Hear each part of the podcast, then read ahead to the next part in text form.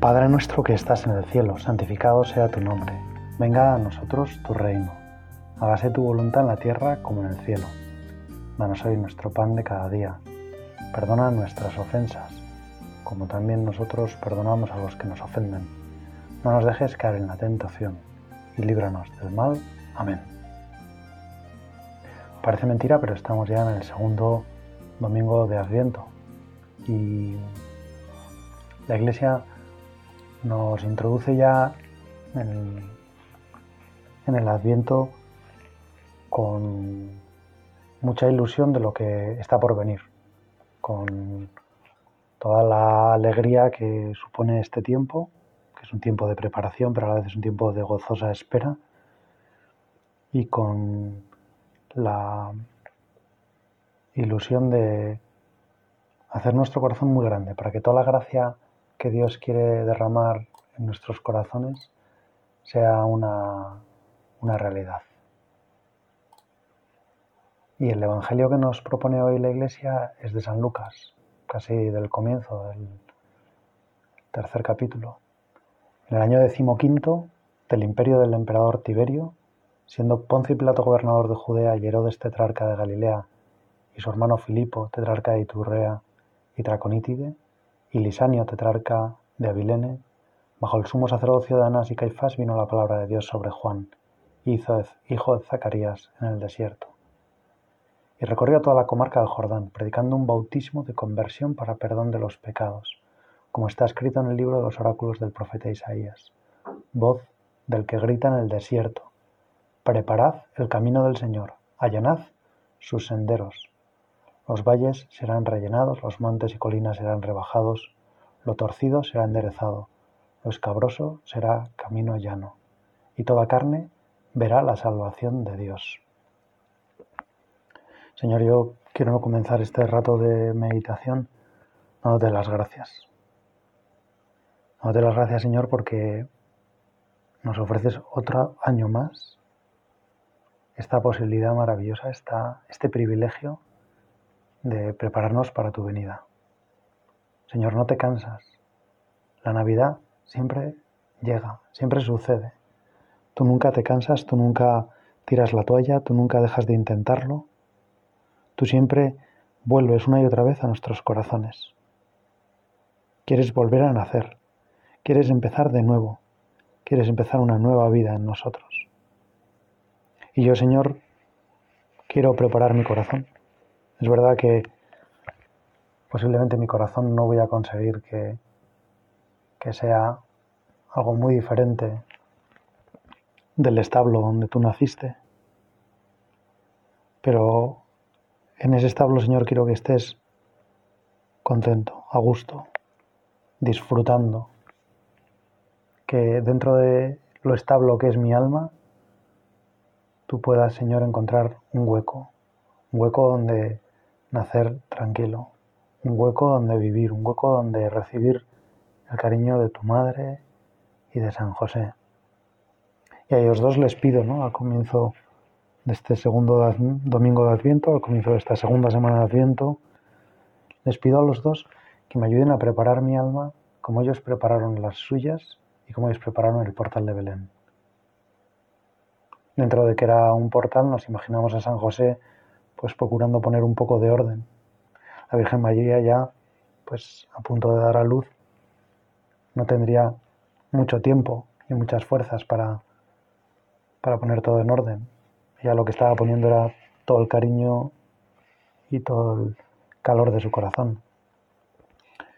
Y yo le pido al Señor que yo que tengo un poco más de tiempo, que tengo estas tres semanas hasta que llegues, Señor, hasta que vengas a nacer, que ellos me ayuden a prepararme, que me ayuden a allanar los senderos, los valles, rellenarlos, los montes, rebajarlos, hacer como más fácil el camino para que vengas tú, Señor. No ponerte obstáculos, no ponerte barricadas, no impedir que tú me quieras, que eso es en el fondo preparar un buen camino, dejarme querer por ti, Señor, ¿y cuáles son, cuáles son los senderos que yo tengo que allanar? ¿Cuáles son los valles que tengo que rellenar? Cada uno tendremos los nuestros, cada uno tendremos nuestros defectos dominantes, nuestras miserias. Cada uno tenemos también nuestros talentos para aprovecharlos en esa lucha. A veces tendemos a pensar solo en lo que yo tengo de malo y es verdad que eso tenemos que corregirlo, que lo que sea una ofensa al Señor, queremos, Señor, con tu ayuda, eliminarlo de nuestra vida, porque no nos hace ninguna gracia ofenderte, hacerte pasar un mal rato. Pero para hacerlo es muy bueno que contemos con la ayuda de la gracia. Y una forma de contar con la ayuda de la gracia, de lo que hemos recibido, de lo que Dios nos ha dado, de la ayuda que nos da en cada momento, pero también de la que nos ha dado desde que nos ha creado, es contar con nuestros talentos, que también son gracia. Esos, esas fuerzas, esas capacidades especiales que tenemos cada uno. No hay dos personas iguales. No hay dos personas con los mismos talentos. Y ojalá que sepamos reconocer, en primer lugar, los nuestros, porque a veces nos pasan desapercibidos. Pregúntate, yo me pregunto, ¿dónde es donde Dios conmigo se ha lucido? ¿En qué ámbito de mi vida veo que hay cosas que me salen de forma natural, que, que no tengo apenas que luchar para hacerlas de esa forma? Y que es Dios el que veo que está actuando. Para unos serán unas cosas, para otros otras, para unos serán cosas más prácticas, para otros serán cosas más teóricas, para unos serán cosas más orientadas al presente, para otros al futuro, para algunos más orientadas a las personas, otros más orientadas a las cosas. Cada uno tenemos nuestros talentos, nuestro temperamento. Y hoy, Señor, quiero empezar dándote muchas gracias por eso, por cómo me has hecho. Aunque a veces a mí, pues, me sale más mirar mis defectos, mis errores, las cosas que me hacen sufrir, y eso me hace estar pues quejoso, quejoso conmigo. Y en el fondo, cuando estoy quejoso conmigo, estoy quejoso contigo, Señor. Porque te atribuyo esas cosas que yo no hago, pues, Señor, ¿por qué me has hecho así? No lo digo expresamente, pero ¿por qué soy así? ¿Por qué tengo que ser tan poco avispado? ¿O por qué tengo que ser tan poco ordenado? ¿Por qué tengo que ser tan poco listo? ¿Por qué tengo que ser tampoco práctico, o porque tengo que ser tan poco imaginativo, o por qué, por qué, por qué, por qué Señor, por qué me has hecho así. Y en este domingo de Adviento quiero ofrecerte mis dones, mis regalos.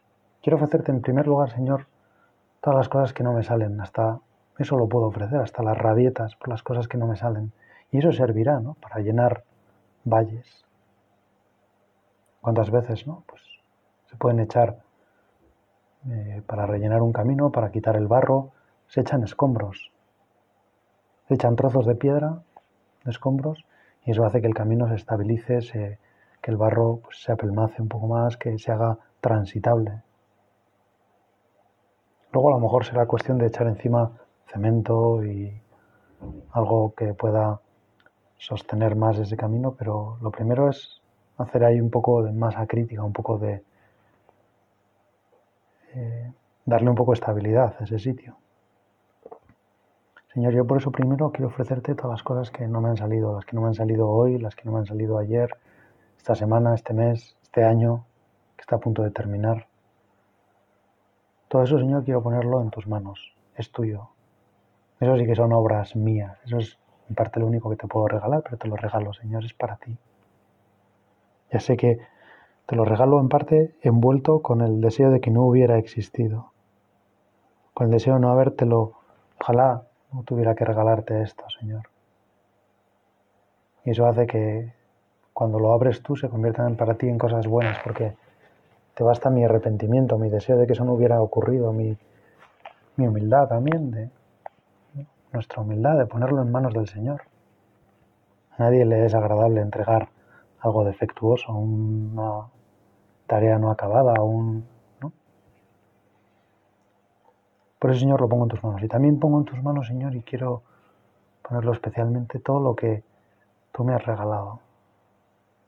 Quiero entregarte, Señor, todos esos talentos que me van a ayudar a preparar tu camino. Porque son tuyos, Señor, porque quiero ponerlos a tu servicio, porque no quiero usarlos para mí, para mi lucro personal. Quiero usarlos para ti, para la misión que tú me has dado, para ayudar a mucha gente a que vayan a ti, para ayudarte, Señor, a que atraigas a ti a muchísima gente, a mis amigos, a mi familia, a mis colegas de trabajo, a las personas a las que puedo dirigirme. Gracias, Señor, por todas esas personas que me has puesto cerca, que tanto me ayudan. Y gracias, Señor, porque me has dado pues un regalo para todas ellas, que es la fe, que es el amor, el cariño que tú me tienes, el cariño que les tienes a ellas y que yo, con tu ayuda, quiero transmitirles. ¿Cuáles son mis valles? ¿Cuáles son mis montañas? ¿Cuáles son las curvas de mi terreno? ¿Cuál es la maleza que invade mi sendero por el que tú, Señor, no puedes llegar hasta mí? ¿Cuáles son los obstáculos que, que pongo? Y pensaba que hay un obstáculo pues muy grande que es eh, la dificultad para escuchar al Señor en la oración, en el fondo el monólogo.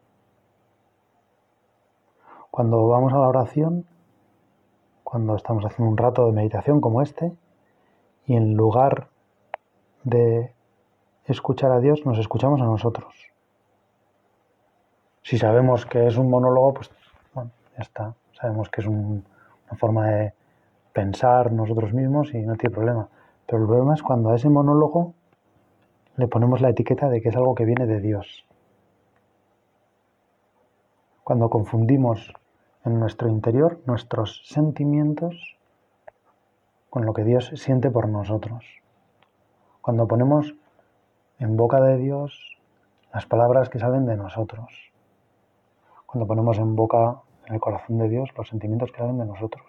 Es una forma de sentimentalismo que a veces es más difícil de descubrir porque en general este monólogo tiene mucho que ver con sentimientos negativos y pensamos que el sentimentalismo solo es una cuestión de sentimientos positivos, de dejarnos llevar por los sentimientos. También es verdad que hay sentimientos negativos, no me apetece hacer esto y no lo hago, pero pero tendemos a identificar más el sentimentalismo con una postura como que va por unos caminos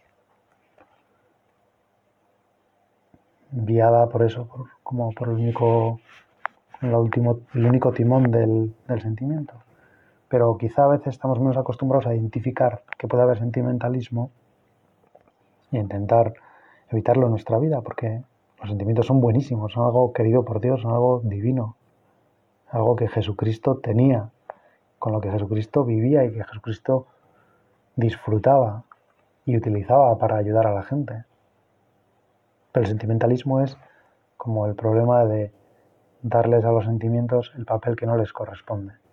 Ponerlos como único motor, único timón, única forma o único fundamento de nuestro actuar. Los sentimientos son buenísimos, nos ayudan un montón a querer a los demás, a querer a Dios, a hacer las cosas bien, a llegar a lugares donde la razón no solo puede llegar, donde la voluntad no es capaz de, de llegar. Pero el problema es cuando les damos a ellos el papel único y exclusivo, les damos como la patente de corso en nuestra vida. Bueno, pues también esta forma de sentimentalismo que es poner en boca de Dios nuestros sentimientos y en general nuestros sentimientos negativos y en concreto nuestros sentimientos negativos hacia nosotros mismos, pues es, es un problema.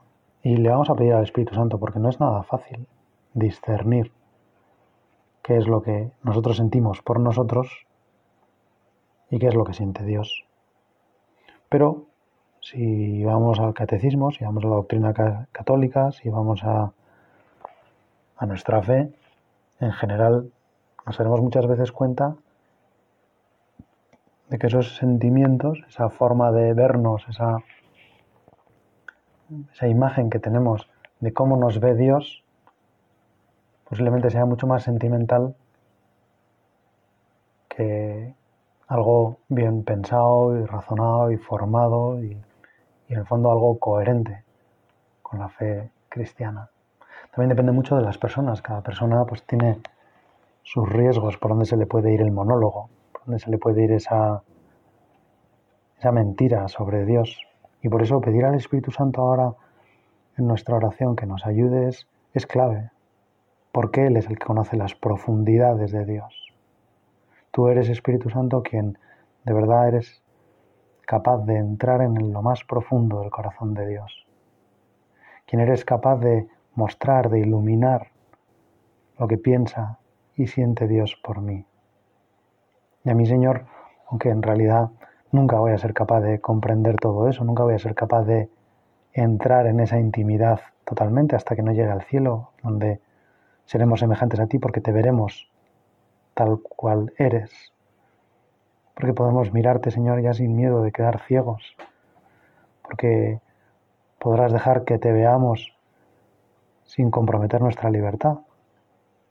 Pues Señor, al Espíritu Santo le pido eso, que me ayude a, a identificar bien y a separar bien, a distinguir bien entre lo que yo siento por mí y lo que Dios siente por mí. Y decía que es diferente en función de cómo es cada persona. Cada persona pues tiene una forma de, de afrontar la vida, una forma de relacionarse con los demás, una forma de amar y ser amada. No hay dos personas iguales, no se pueden hacer clasificaciones, siempre las clasificaciones nos ayudan a descubrir que cada uno somos muy diferentes, a descubrir que hay gente que reacciona de forma muy diferente que nosotros y, y a intentar comprender un poco cómo son las demás personas para poderlas querer, para poderles dar lo que ellas necesitan, porque a veces nos pasa que les intentamos dar lo que necesitamos nosotros, pero para ellos eso no es importante. Intentamos resolver un problema como lo resolveríamos para nosotros y para ellos eso no es importante. Intentamos, por ejemplo, no sé, pienso, cuántas veces seguro que nos hemos visto en la tesitura tan difícil de consolar a alguien que ha perdido un ser querido. Inmediatamente pensamos, ¿qué me gustaría que me hicieran a mí y tratamos de hacer eso por los demás. Y ese es un buen paso, ese es un, lógicamente, pues no intentar hacer a los demás lo que no queremos que nos hagan a nosotros, pues eso es un buen paso, es un paso previo, es un paso, digamos, negativo, pero, pero positivo, porque en el fondo pues tratamos de evitar a los demás un mal. Pero qué diferente es cuando profundizamos y decimos, bueno, vamos a ver, no se trata de que, que me gustaría a mí, sino que le gustaría a él. A lo mejor una persona en, esa situación tan difícil, lo último que necesita es que alguien le diga nada. Y sin embargo, lo que más necesita es que alguien esté cerca. A lo mejor una persona en esa situación lo último que necesita es que, que le hablen. Y lo que necesita es hablar. Y por lo tanto tener a alguien que escuche. Alguien con tiempo. A lo mejor esa persona lo que necesita es una palabra de consuelo. Que alguien le diga que esa persona que ha fallecido, en cierto sentido, pues ahora está ya delante de Dios. Y el juicio de Dios es misericordioso y, Dios respetará su libertad. Eso es lo que es el juicio, el respeto absoluto por la libertad. Es un acto de amor maravilloso porque Dios respetará la libertad de ese ser querido nuestro y le llevará a donde Él quiera ir. Si Él ha querido estar con Jesús, seguirá con Jesús. Si Él ha querido tener a Jesús muy lejos de su vida, lo tendrá muy lejos, porque Dios no va a obligar a nadie.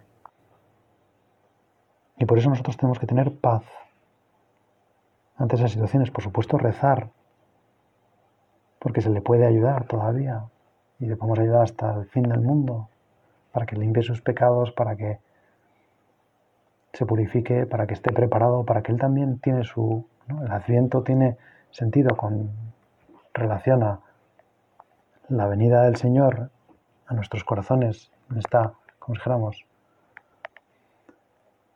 en este momento, pero también con la venida final,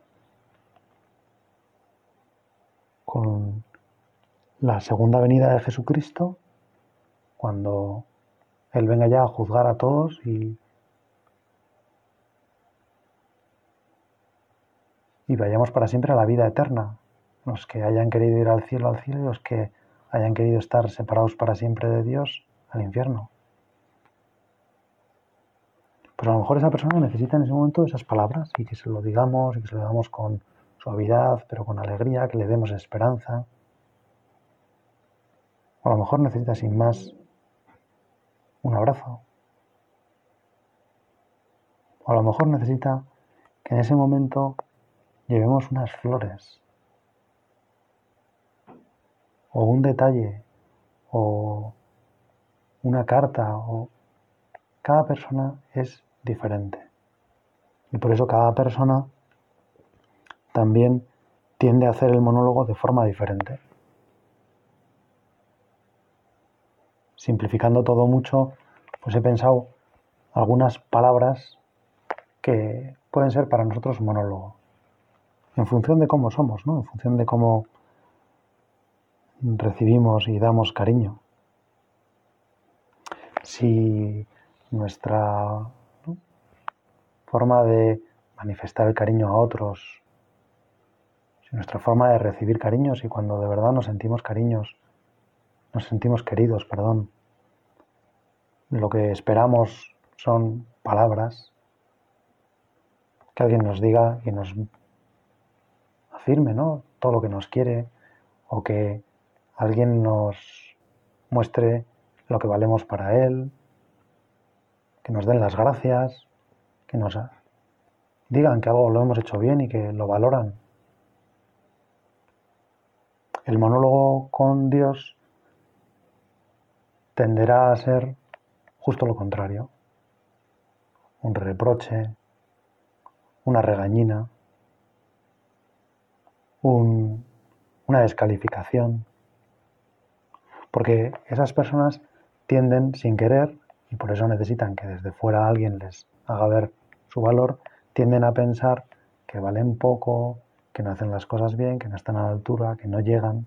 Y por eso tenderán a pensar e identificar esos sentimientos que ellos sienten y que a veces no verbalizan, pero contra sí mismos, los tenderán a aplicar a Dios.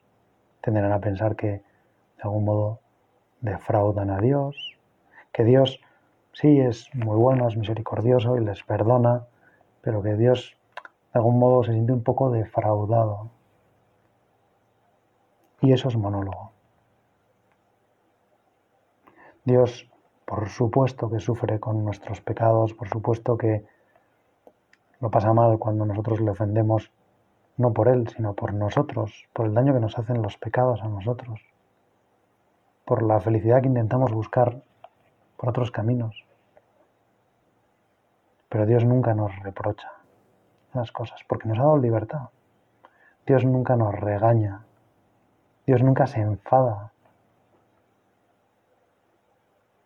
Dios no siente que somos un fraude, porque Él no se arrepiente de habernos creado. Incluso aunque eligiéramos para siempre, aunque nos fuéramos al infierno, Dios no se siente como defraudado. Esa persona no es un fraude, esa persona ha ejercitado su libertad. Dios no se arrepiente de haberla creado. Y por eso, qué maravilla es descubrir que Dios, incluso en esos momentos en que hemos hecho las cosas mal, si volvemos a Él, nos, hace como al, al hijo pródigo, ¿no? Te pongo el anillo, te pongo el vestido, te pongo las sandalias, llamo a los músicos, preparo un banquete y mato al ternero cebado, porque eres mi hijo, porque te he recobrado, porque para mí vales un montón. Padre, no merezco ser llamado hijo tuyo. El hijo pródigo en parte estaba pensando que, que su padre iba a pensar lo mismo. Estaba haciendo su monólogo interior mientras volvía y decía, bueno, le voy a decir. Y cuando llega empieza a hablar y parece que está hablando con el otro, pero está haciendo su monólogo. No merezco ser tratado. Y el padre le dice, sal de tu monólogo, eres mi hijo, has vuelto, voy a hacer fiesta, estoy contento, estoy entusiasmado. Gracias, hijo mío, por volver. Para quien es, en cambio, por ejemplo, también en el Evangelio encontramos ese personaje, el centurión. No soy digno de que entres en mi casa. Y Jesús le dice, ¿cuánta fe hay en ti? Dilo de palabra. Ese hombre solo necesitaba una palabra. Y la salvación entró en su casa, pero entró sobre todo en su corazón, porque Dios le dijo, os aseguro que no he encontrado tanta fe en Israel. Al que se sentía no digno y que iba con su monólogo, no soy digno de que entres en mi casa, el Señor le responde, aquí hay más fe que en todo Israel.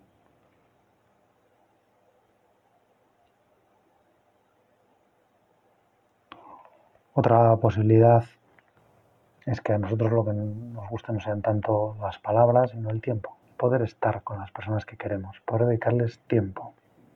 Y que ellas nos dediquen tiempo. Por eso nos angustia cuando de repente pues tienen prisa. Y para estas personas el monólogo viene en esa frase precisamente, como, venga, rápido, dime lo que quieras, que no. Por eso a esas personas les, a veces les cuesta pensar que Dios les hace caso cuando Dios tiene tantas cosas que hacer. Piensan que sus... Y su monólogo puede venir por pensar, bueno, mis cosas no son importantes para Dios. Lo mío no es tan relevante. En el fondo, su monólogo se podría identificar con una palabra, bobadas. Así como el de las otras palabras, las otras personas, las primeras, las de palabras, su monólogo podría ser como, qué pena, qué pena que no hayas hecho esto, qué pena que... En cambio, el monólogo de estas personas, o las primeras se podría hacer también, no merezco. Pues en estas es bobada. No, esas, vea, no, no te preocupes, estos son bobadas, ¿no? Tengo otras cosas más importantes. Y en cambio Dios es todo lo contrario. Dios les mira y dice, ellos empiezan a contar algo, empiezan a estar y todo lo suyo para Dios es importantísimo. Y eso sabemos que es la verdad. Para aquellas personas que lo que les gusta son los detalles, el, acordarse, ¿no? Como el buen ladrón. El buen ladrón estaba en un monólogo, en un monólogo con su compañero de. pero un monólogo. Y le dijo, esto es lo que hay. En cambio Dios le sorprendió, porque Dios a los que les gustan los regalos, los detalles, siempre está como sorprendiéndoles. Y todo lo que viene de Dios es sorpresa. Es recuerdo, es me he acordado. Se acordó que yo dije una vez que tal y ahora me lo regala, ahora me lo... Para aquellos que les pasa como la hemorroisa, que tienen miedo de acercarse a Jesús, porque piensa que su enfermedad la hace impura, es muy fuerte, ¿no? Pero es como que sienten un poco de asco por sí mismos. Pasa también a los leprosos, ¿no? Y Jesús se acerca a ellos y los toca. Y Jesús se deja tocar el manto y dice, ¿quién me ha tocado? Porque para él, él nunca, nadie le da asco. Nunca nadie y quiere abrazar y quiere a esa mujer hacerle ver que, que no tiene que tener miedo de acercarse, que Jesús está encantado de que le toquen. Y para aquellas personas que, que son como, o que les gusta y que su vida es servir a los demás, ser útiles, prestar, hacer detalles de servicio, actos de servicio, pues su monólogo Puede ser como le pasaba a Marta, ¿no? Señor, dile, dile a María que, que me ayude, que no me deje sola, que mira todas las cosas que tengo que hacer. Ese es su monólogo, ¿no? Todo lo que tengo que hacer y, y no llego y no lo estoy haciendo bien y encima esta no me ayuda. Y el Señor le dice, Marta, Marta.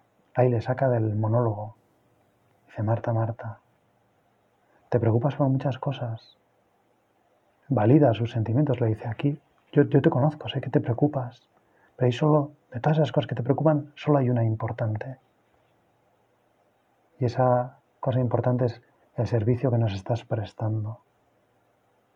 Que tu cariño hacia mí y hacia tu hermana lo haces haciendo posible que tu hermana esté sentada aquí.